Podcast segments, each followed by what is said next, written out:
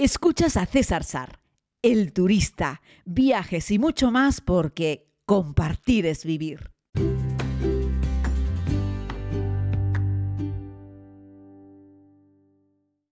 Saludos a todos y a todas, querida comunidad. Les hago este podcast en el interior del vehículo en el que estoy con los amigos dirigiéndonos hacia el interior, hacia el desierto, hacia el sur, hacia Jazz. Eh, en este recorrido que estamos en Persia, puse el otro día en mi Instagram que estoy teniendo problemas para publicar. Eso es así.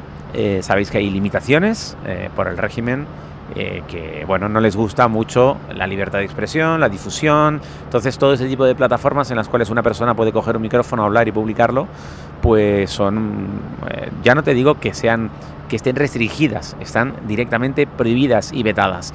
Así es que hay que utilizar un VPN, coger paciencia porque la conexión a internet aquí tampoco es que sea muy potente e intentar buscar la forma de publicarlo. Así es que hay días que puedo y días que no puedo. Así es que les hago este podcast con la esperanza de poder publicarlo, que lo publicaré. Lo que no sé si lo voy a poder publicar hoy, mañana o cuando regrese a España. En cualquier caso, querida comunidad, como les propuse, eh, quería hablarles hoy sobre el tema de los pasaportes. Em, eh, bueno, contarles un poquitito el tema de la visita aquí.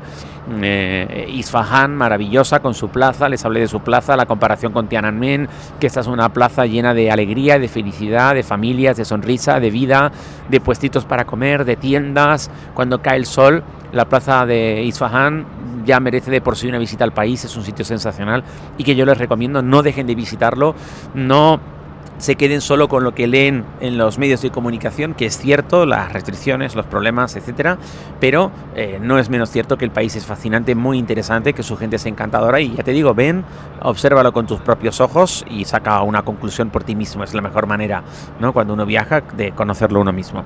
Bueno, les decía que quería hablar sobre el tema de los pasaportes, porque sabéis que nadie decide el lugar del mundo en el que nace. Y eso es algo que a mí me gusta tener muy presente. Cuando a veces sentimos orgulloso de ser, yo qué sé, español, orgulloso de ser canario, orgulloso de ser catalán.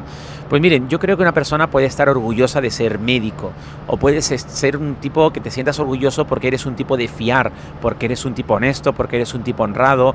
Puedes sentirte orgulloso de ser capaz de pintar un cuadro, de cosas que requieran de un esfuerzo por tu parte o que requieran eh, pues de unos valores pero nadie elige dónde nace, por lo tanto, sentirte orgulloso, puedes estar feliz de haber nacido porque es algo que ocurrió sin que tú mediases en absoluto en esa decisión, en esa circunstancia. ¿Qué pasa? Que las personas que nacemos en un país como, como España, por ejemplo, pues, pues tenemos ya de por sí, de serie, un montón de opciones, un montón de oportunidades que no tienen personas que nacen en otro lugar. Y esto lo vemos muy bien reflejado con el tema de los pasaportes. Y es que si tú naces en un país con un pasaporte, flojo, es decir, un país con pocas relaciones internacionales o con malas relaciones internacionales, te darás cuenta que no puedes viajar. Que otros muchos países te deniegan la entrada, no a ti, a Pepito Hernández, sino por el hecho de ser ciudadano de ese país, algo que tú no elegiste.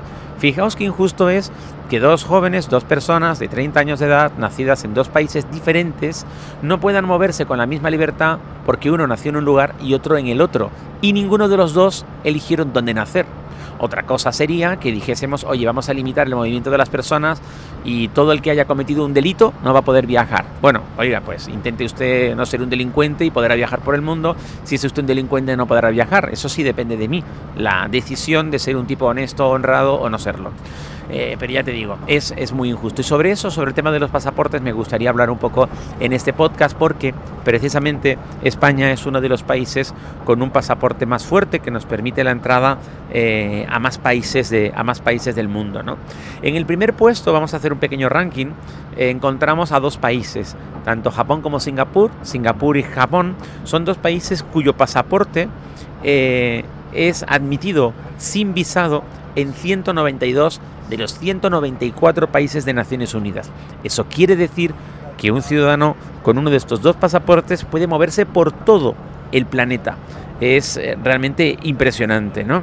Eh, así es que bueno, eso te habla eh, un poco de, las opciones que tiene. Sin embargo, un ciudadano con un pasaporte de Afganistán solamente puede visitar 26 países. Fijaos la diferencia, 26 países.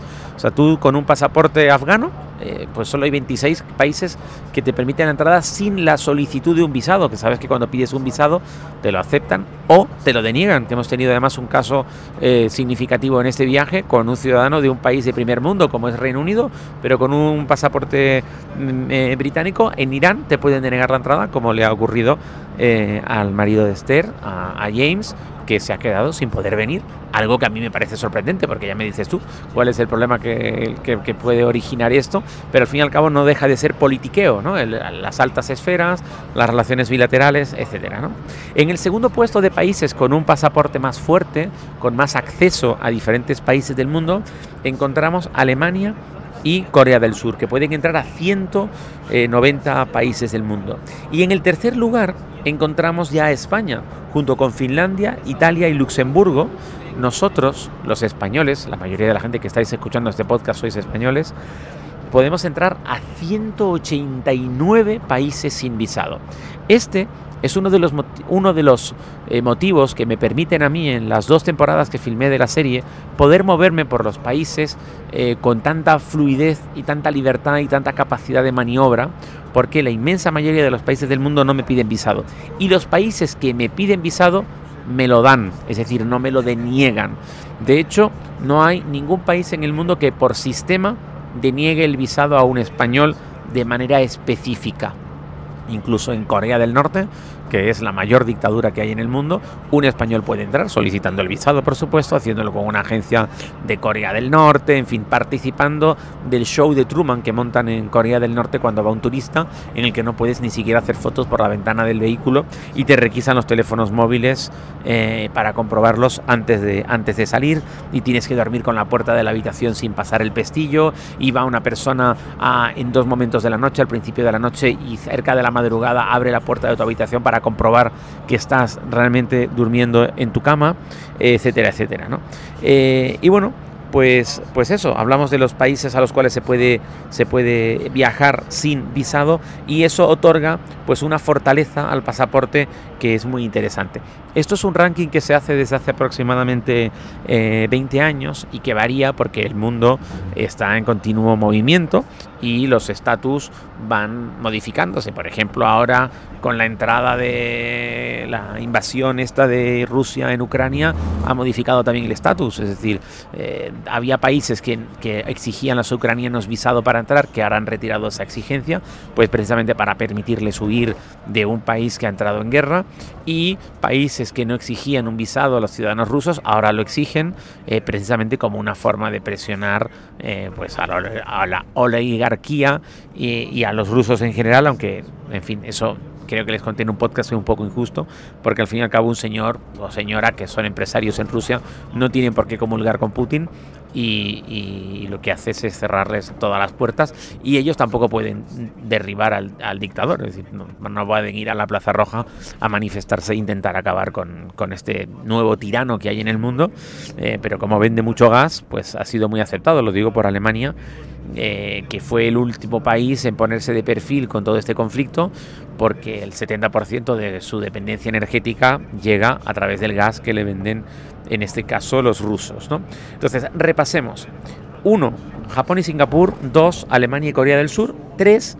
España con Finlandia, Italia y Luxemburgo. Y de ahí para abajo encontramos países eh, muy reconocidos. Es decir, por ejemplo, tenemos que irnos a la posición número 6 para encontrar a Estados Unidos. Es decir, con un pasaporte americano viajas a menos sitios que con un pasaporte español. Y luego tenemos los países menos reconocidos, ¿no? Corea del Norte, por ejemplo, solamente es reconocido en 39 destinos, eh, es decir, puede entrar sin visado. Nepal y los territorios palestinos a 37, Somalia a 34. Les decía el que menos, Afganistán con 26, Irak con 28. Si nos vamos a los países iberoamericanos y latinoamericanos, eh, encontramos que el país más fuerte, con un pasaporte más fuerte, es Chile pero muy fuerte me refiero fortísimo, es decir, los chilenos pueden entrar en 174 países, es decir, está al mismo nivel que muchos pasaportes europeos. Debajo encontramos muy cerquita Argentina, 170, Brasil 169, pero En el final del ranking, en América, encontramos Cuba, eh, que de nuevo solo puede entrar a 64 países, o Bolivia a 79 países. Eh, y bueno, pues te habla de, las relaciones bilaterales de los países. Y luego, eh, que no se me olvide recordar que el pasaporte no es propiedad del ciudadano. Si cogéis el pasaporte español, veréis que tiene un textito. Espera, porque lo tengo por aquí pero no sé si me va a dar como para coger y leerlo. Pero el pasaporte, si lo buscáis, tiene un textito que dice algo así como, este pasaporte es propiedad del Estado español, está en custodia por el propio ciudadano, es nuestra responsabilidad custodiarlo y cuidarlo, evitar que se deteriore, evitar que nos lo roben, pero el pasaporte no es nuestro, es del Estado español, lo cual son los estados los que otorgan un pasaporte a sus ciudadanos. Lo digo porque en este podcast estamos hablando sobre si un país te permite entrar con tu pasaporte, pero también tenemos que hablar de los países que no expiden fácilmente pasaportes a sus ciudadanos porque no quieren que sus ciudadanos salgan del país. Eso es terrible. Es decir, si tú eres ciudadano de un país y tu país no te da pasaporte, eres rehén de tu país. Tu país no te deja salir. Porque si no tienes un pasaporte, por mucho que otro país quiera aceptarte, no va a poder aceptarte si no tienes un pasaporte para entrar. Pero claro, ¿qué pasa si tu propio país no te da un pasaporte? Le ocurre a muchos ciudadanos venezolanos, le ocurre a muchísimos ciudadanos cubanos, le ocurre, bueno, a todas las grandes dictaduras que el país decide no darles un pasaporte por cualquier motivo y sin eso no pueden salir de su país porque en la frontera de su país le van a pedir un pasaporte para salir. Así es que es triste, fíjate que tiene que ser triste ver como un tercer un tercer país no te deja entrar, pues imagínate lo triste que tiene que ser cuando descubres que tu propio país no te deja salir. No me enrollo más, queridos amigos, esto que sirva para ver lo afortunados que somos los que tenemos un pasaporte español, un pasaporte occidental, que podemos salir libremente de nuestro país, que podemos entrar libremente en nuestro país y que además somos aceptados en la otra gran cantidad de países del mundo. Algo que lamentablemente no pueden decir otro montón de ciudadanos de este precioso planeta que compartimos y que bien llamamos Tierra. Volvemos mañana con más. Gracias por escuchar.